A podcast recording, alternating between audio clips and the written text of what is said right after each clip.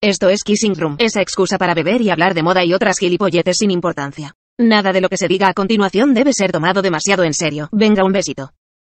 Play it once, Sam. For all time's sake.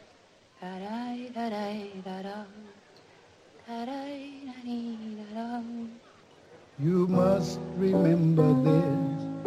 A kiss is just a kiss. A sigh is just a sigh. Hola a todos, somos Julieta y Joaquín. y esto es... ¿Qué es esto, Julieta? Este es el típico audio que te envía tu amiga para decirte de quedar y te acaba contando de todo, menos el lugar, la hora y el sitio en el que, ver- en, en el que veros, básicamente. Odio cuando pasa eso. ¿Y sobre qué, sobre qué vamos a hablar hoy? Pues hoy vamos a hablar de tendencias. Porque em, sí que es algo que hacemos un poco todos, que es mirar fotos de cuando éramos pequeños, de cuando éramos jóvenes, quinceañeros, o fotos de nuestros padres, de nuestros abuelos. Yo hago un poco lo de mirar mis fotos de 15 años, ¿eh? Es que nos pasa un poco eso de que nos da un poquito de vergüenza ajena. Entonces estamos un poco aquí para conciliarnos con, con estas cosas y eh, hablar y entendiéndolo un poco desde el punto de vista de las tendencias. Así que vamos a ejemplificar tres tendencias que eh, se pueden ver ahora en la actualidad o mini tendencias para poder reconocer su origen y también que te des cuenta de que si no es hoy, mañana o pasado las aborrecerás también. Ah, bueno, completamente. Sepas de moda o no, creo que todo el mundo sabe que las tendencias son... Son un espejismo, son un oasis en mitad del desierto que te crees que te van a salvar y dices, esta sí, ahora voy a ser moderna. Exacto. Y luego te das cuenta que lo único que eres es una mamarracha, que desde aquí defendemos que todo el mundo sea una mamarracha. Sí. Vale, nosotros tenemos la idea de, de- de, mm, definir lo que es una tendencia para todo el mundo lo pudiese entender. Nos hemos entrado en la RAE. eh, Arturo Pérez Reverte ha hecho una definición asquerosa porque ha dicho que una tendencia es una idea X, ya sea política, artística o religiosa, que se orienta en determinada dirección. O sea, te quiero decir, eso es un- una definición completamente sosa, completamente incompleta y terriblemente aburrida. Exacto. Hay que mm, saber un poco que hoy en día la moda lo atraviesa básicamente todo, está influida por muchos factores que nos rodean, ¿no? Y que es básicamente imposible desvincularse de ella. Exactamente. A mí me Em, gustaría, perdón que te interrumpa, eh, hacer un apunte o hacer eh, recordar, que esto me parece una revolución muy bonita, que antiguamente, cuando los chinos japoneses más antiguos, que diría Miss Venezuela, em, la tendencia la marcaba un poco eh, la gente, bueno, pues chica, pues los poderosos, como siempre, ¿no? La- las personas que molan y que manejan el cotarro. Las personas que marcaban la tendencia eran pues las personas ricas y la gente pobre eh, como nosotras eh, imitaban todo esto. Hasta que un día un señor que se llamaba Yves Saint dijo esta frase que a mí me flipa que mira que yo las frases de los diseñadores y de las personas artísticas las detesto pero esta me gustó mucho que era abajo el Ritz viva la calle hizo una revolución realmente porque dejó de fijarse en la gente rica y empezó a fijarse en la calle para vestir a la gente rica. Entonces las tendencias de pronto se volvieron globales y la inspiración venía de todas partes. Exacto. Yo creo que un poco hoy en día, eh, si eres un ser social, Hmm. que no tiene por qué ser sociable, la moda, la moda te afecta, ¿no? Y eh, es algo de lo que dependemos un poco todos. Todos somos un poquito fashion victims. Todos somos un poquito fashion victims, esto lo hemos dicho ya antes. Creas o no que tienes estilo, sí lo tienes Exacto. y tienes ciertas inclinaciones. Exacto. a- a un que no se vea como una persona eh, rollo incapaz de entender sus sentidos, eh, súper dada al capitalismo y a- al consumo de tendencias, sino que uno es consciente cada mañana cuando se levanta, se pone delante del espejo de su armario, sabe perfectamente lo que quiere y lo que no quiere ser. Eh, pues nada, vamos a hablar de, de tres tendencias. Vamos a hacer así como un poco de resumen, porque tendencias hay como para, Exacto. como para rellenar una iglesia gótica. Exacto, pero, más a- que nada para eh, un poco ejemplificar el nacimiento o la asimilación de ciertas tendencias, ¿no? Sí, poder criticarla, básicamente. Bueno, un poco como todas las tendencias o en la vida en general, pasa por eh, tres o cuatro estadios, que es el, el hecho del rechazo principal, luego una asimilación progresiva, estas luego se, se aceptan por las masas y pasa a estandarizarse o a normalizarse, que vendría dado un poco a la desaparición de cierta tendencia o de cierto estilo etcétera, ¿no? Sí, yo creo que todo el mundo se ve reflejado en eso, o sea, Hmm. todo el mundo que realmente consume, consume ropa se ha visto odiando algo y luego viéndose obligado a, a llevarlo pues por, por sobreexposición a esa, a esa prenda o a esa tendencia. Exacto. Que es eso que- al final he caído a los campana, que es algo que se escucha muchísimo, a los campana o a cualquier otro tipo de prenda. Exacto. En este caso podría ser Pues mira, vamos a empezar con la moda que, o sea, con una tendencia que a mí me encanta, que es la, la moda otaku, o ese universo pop asiático, coreano, japonés, manga, Sailor Moon, Sakura, eh, el- los guerreros del zodíaco, toda esta revolución del K-pop, eh, que realmente mucho ha tardado en... em, En explotar ya. En venir, porque a mí me ha dado siempre una sensación como que Europa y Asia estaban completamente desconectados, no teníamos ni puta idea de lo que pasaba por allí, estábamos súper centrados en lo que pasaba en puto Estados Unidos.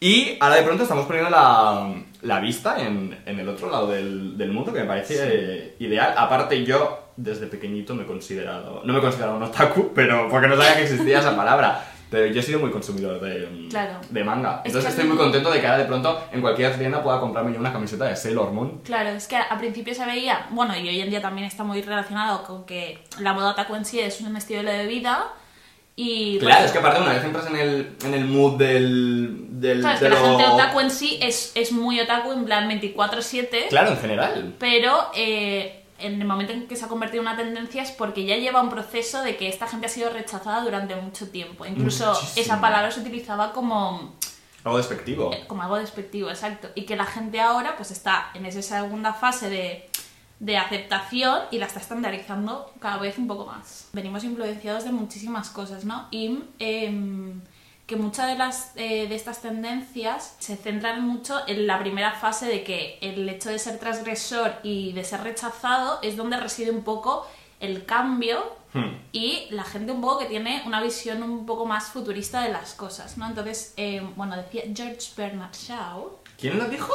George Bernard Shaw Yo otro día estuve tomando café con él. es una cita, ¿vale? Que el hombre razonable se adapta al mundo, el irracionable se empeña en intentar que el mundo se adapte a él. Por tanto, todo progreso depende de la persona irrazonable.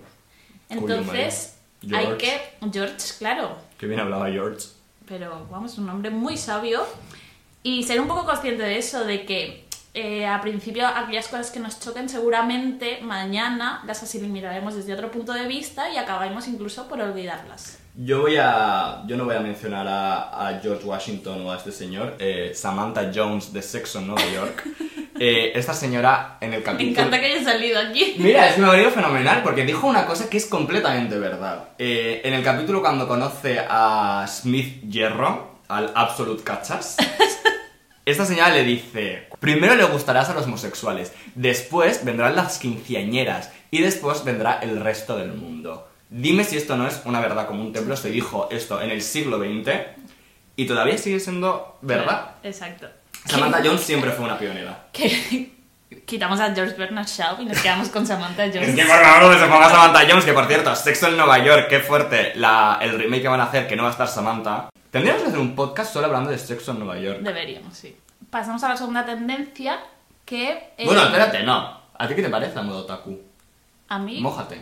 Yo, a mí me parece muy bien. Sí que es verdad que dentro del- de, de, de- de mis moviditas, pues no es algo que... Yo no te he visto a ti nunca con, un re- con una referencia a otaku en tu puñetera vida, vamos. Yo soy bastante más irrazonable que eso. Tú no te has vendido para nada No, no al, soy, no. al japonismo. Mira, yo soy, mu- yo soy muchas cosas, pero una vendida no, no soy. Entonces tú, claro, tú no- ni consumes K-pop, ni, ni, No, te no has, mucho, la ni te has visto un Digimon.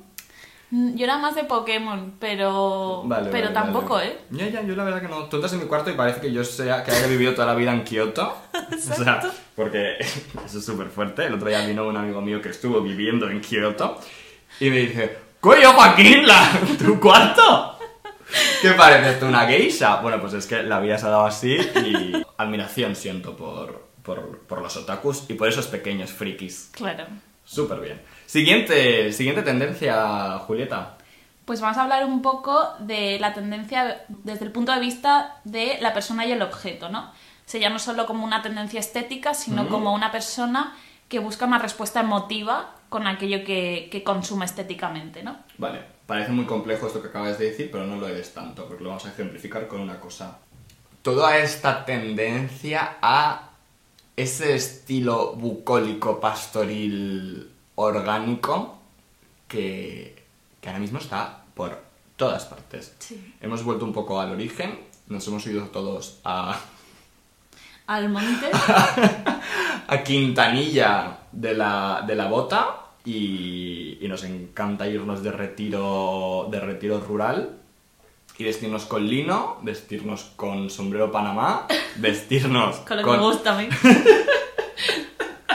Pero el otro día hablamos de los sombreros de ala ancha, pero Sí. el sombrero Panamá es otra cosa. Es muy- eso es lo típico que te vas como al H&M cuando te vas al viaje de Mallorca. Que dices, no me puedo ir sin uno y de dices, no estos. me puedo ir sin un, sin un sombrero de paja, que luego te, te incomoda todo el rato, Sí, te sí, suda la cabeza una barbaridad. Aparte, eh, ese sombrero está hecho como de plástico, te suda toda la cabeza, un horror. Sí, sí, sí, sí. esta, esta tendencia que está más relacionada con lo, lo personal y, y lo emotivo, yo creo que la gente que la lleva o que, que la manifiesta va un poco más allá de una simple tendencia que, que va a morir mañana, ¿no? sino que está relacionada con, eh, con el romper de, de la vida caótica y desenfrenada que llevamos un poco ahora. Hmm. Y también es un poco el un poco miedo al, al presente, ¿no? O sea, Que, como para que no te dé miedo. Exacto, también, porque es, es un romanticismo total de algo que ya no existe, que es como ese tipo de vida rural y campestre, Hmm. que incluso aunque seas la persona más de pueblo, que Es que la gente del pueblo no empatiza con esta tendencia porque nos Claro, verá que vestidos a todos como, ¿sabes? Como si fuésemos nosotros cultivadores de arroz Hmm. y estarán diciéndome, hijos de puta, vosotros no tenéis ni idea de lo que es vivir en el campo. Es que ya yo creo que la urbe lo, lo inunda todo hasta los confines de la tierra y, y con ello pues el caos que también, que también lleva toda esta, toda esta movida. Entonces, querer vivir en ese romanticismo de que no pasa nada a nuestro alrededor y vivimos solo en, nuestra, en nuestro Sí. pequeño mundo idílico y naif, Y tengo un huerto urbano y Exacto, y bebo voy por leche ahí fresca cogiendo- en botella de cristal. cogiendo amapolas con nuestro vestidito de flores. Ay, totalmente. Es un poco ser. eh, es, es muy, es una moda y una tendencia bastante romántica, Súper romántica. pero que creo que es eh, un poco tenerle. mm, No sé, no, no cuadra mucho con, con, con el todo lo que está aconteciendo realmente. Totalmente.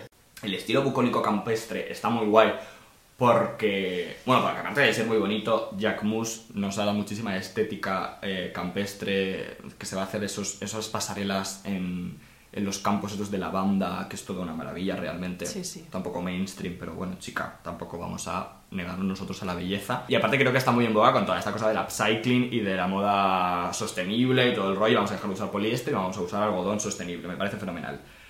Pero claro, luego veo a todas estas loquitas que viven como en calle Cánovas, que, que van vestidas como si se fuesen ellos a- al cortijo María Luisa el fin de semana a desconectar de la urbe, pero se van y se llevan el iPad y preguntan si hay wifi, que dices, tronca, eh, tú no has entendido absolutamente nada, que no han visto una vaca en su vida, te quiero decir, y se van ahí como a, a- a conectar otra vez consigo mismo, que dices, mira, tronco, Date un spa, date un masaje, no te vayas a molestar a las personas del campo y ponte unos vaqueros teñidos a la piedra que contaminan muchísimo, que es realmente lo que te, que es lo que te va.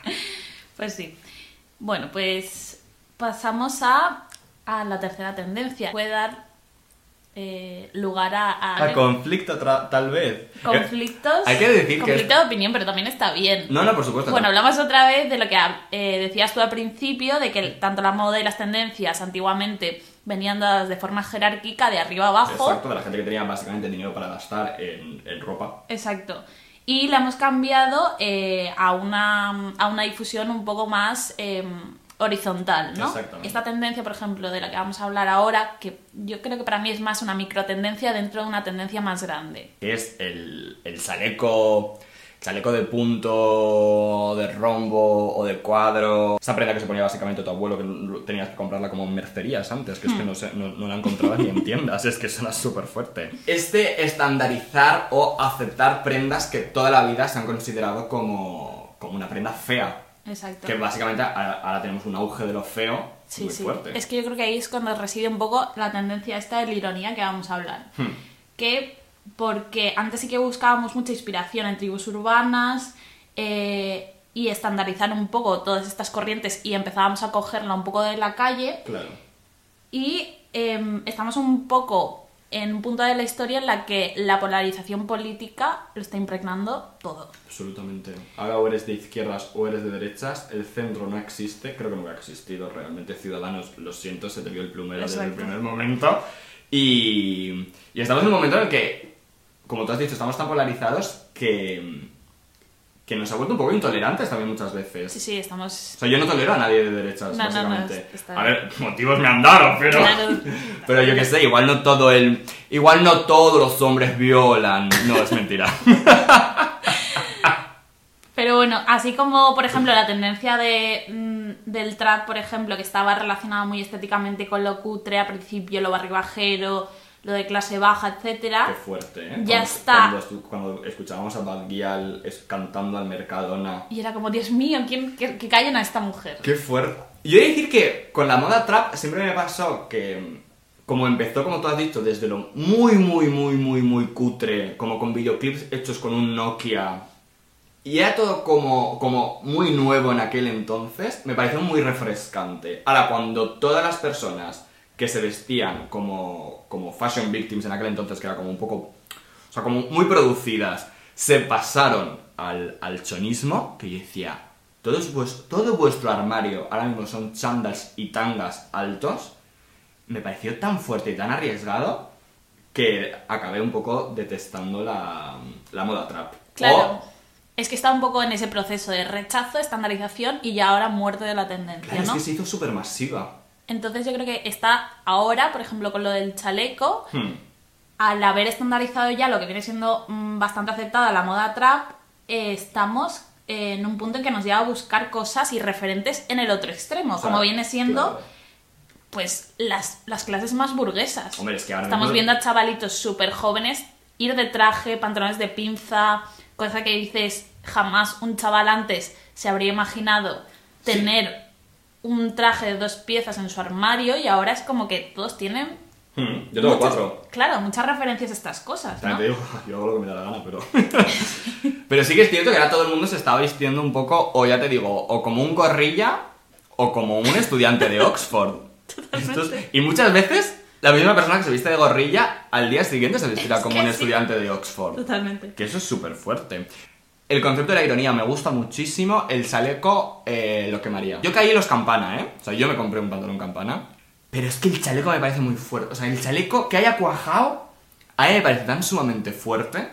Porque es, es que era una prenda que de verdad. Lo bueno para ti es que el, el- el tiempo en la moda como que es sumamente rápido y ahora que está empezando ya está acabando. O sea ah, bueno, que... eso por supuesto, sí. La verdad que sí. Estamos en una era de. Entonces, eh, hablamos de este concepto de la ironía. Cuando hablamos del chaleco y de este tipo de, de prendas y tendencias o, micro, o microtendencias, para mi gusto es ya una burla normativizada y tomada como válida porque es, es un, básicamente un gusto de lo irónico porque es algo que un poco hemos rechazado, pero que como ya no puedes hacer nada con ello, pues un poco te rindes a eso desde un punto de vista, Hmm. eh, no sé si de risa o no, pero el hecho de que ahora nos gusten cosas cutres que antes siempre hemos, Hmm. eh, hemos odiado o hemos em, criminalizado, como Total. que te guste Camela, que todo lo castizo sea algo de burla, Total. ahora está en auge total. Hombre, sí. Eh, tú el otro día subiste un meme que me pareció lo máximo. Pues es que- era la playlist de Zetangana, que la foto de, de This is Zetangana y salía Mauricio, el de Aida.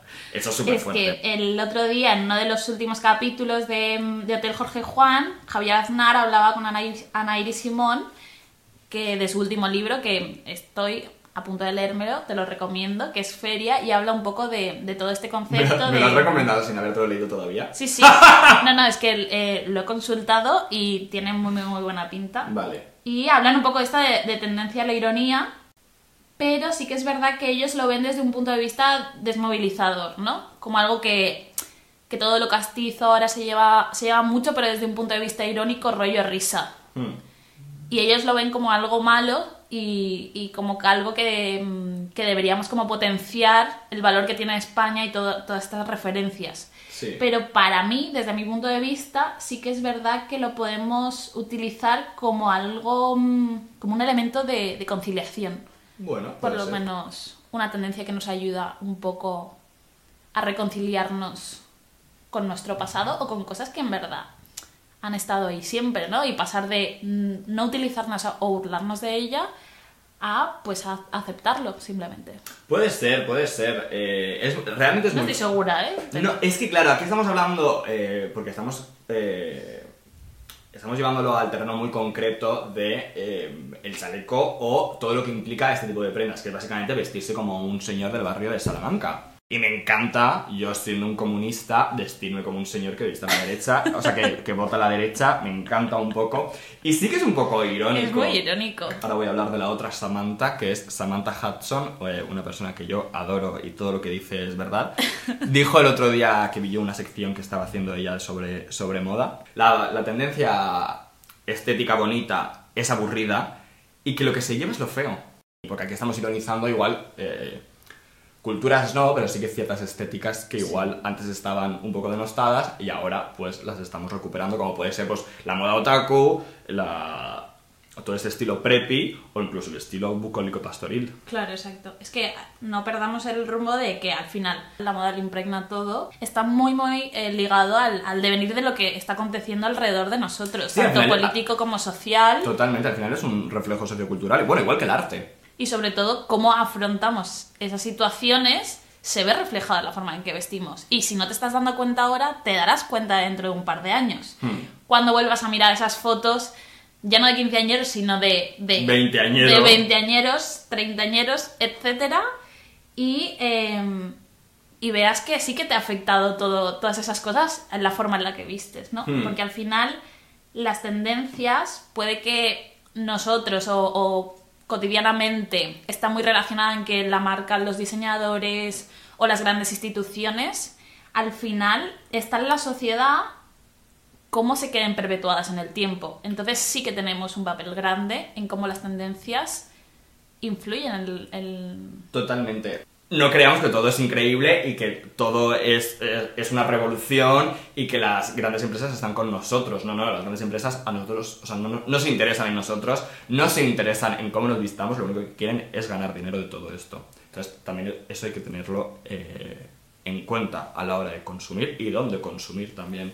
Exacto. Al final, eh, todo lo que es moda pasa de moda también. Todo lo que es moda pasa de moda. Eso también lo hizo, lo dijo Yves Saint Laurent. Lo dijo Coco Chanel, pero... Lo dijeron todos, ¿eh? lo- Exacto, es algo que, que digo yo ahora mismo también, ¿sabes? Que tampoco pasa nada. Que, que si quieres llevar chaleco, que lleves chaleco. Que si te quieres verte el Sakura Car Captor este, que te la veas. que tú te quieres ir Igual al cortijo mañana- María Luisa, Exacto. vete. ¿Quién sabe si tú mañana te rindes al chaleco y yo acabo vestida con, no sé, Como si fueses una lolita. por ejemplo?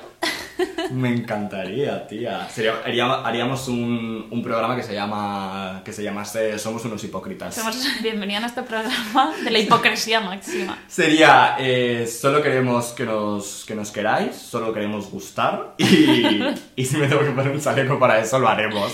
Pues sí. Y nada, cuarto audio del mes. ¿Eres tú, Isaac Asimov? Y esto ha sido un viaje alucinante. Espero que así haya sido. Ay. Teletransportame, Spock. You must remember this. A kiss is just a kiss. A sigh is just a sigh.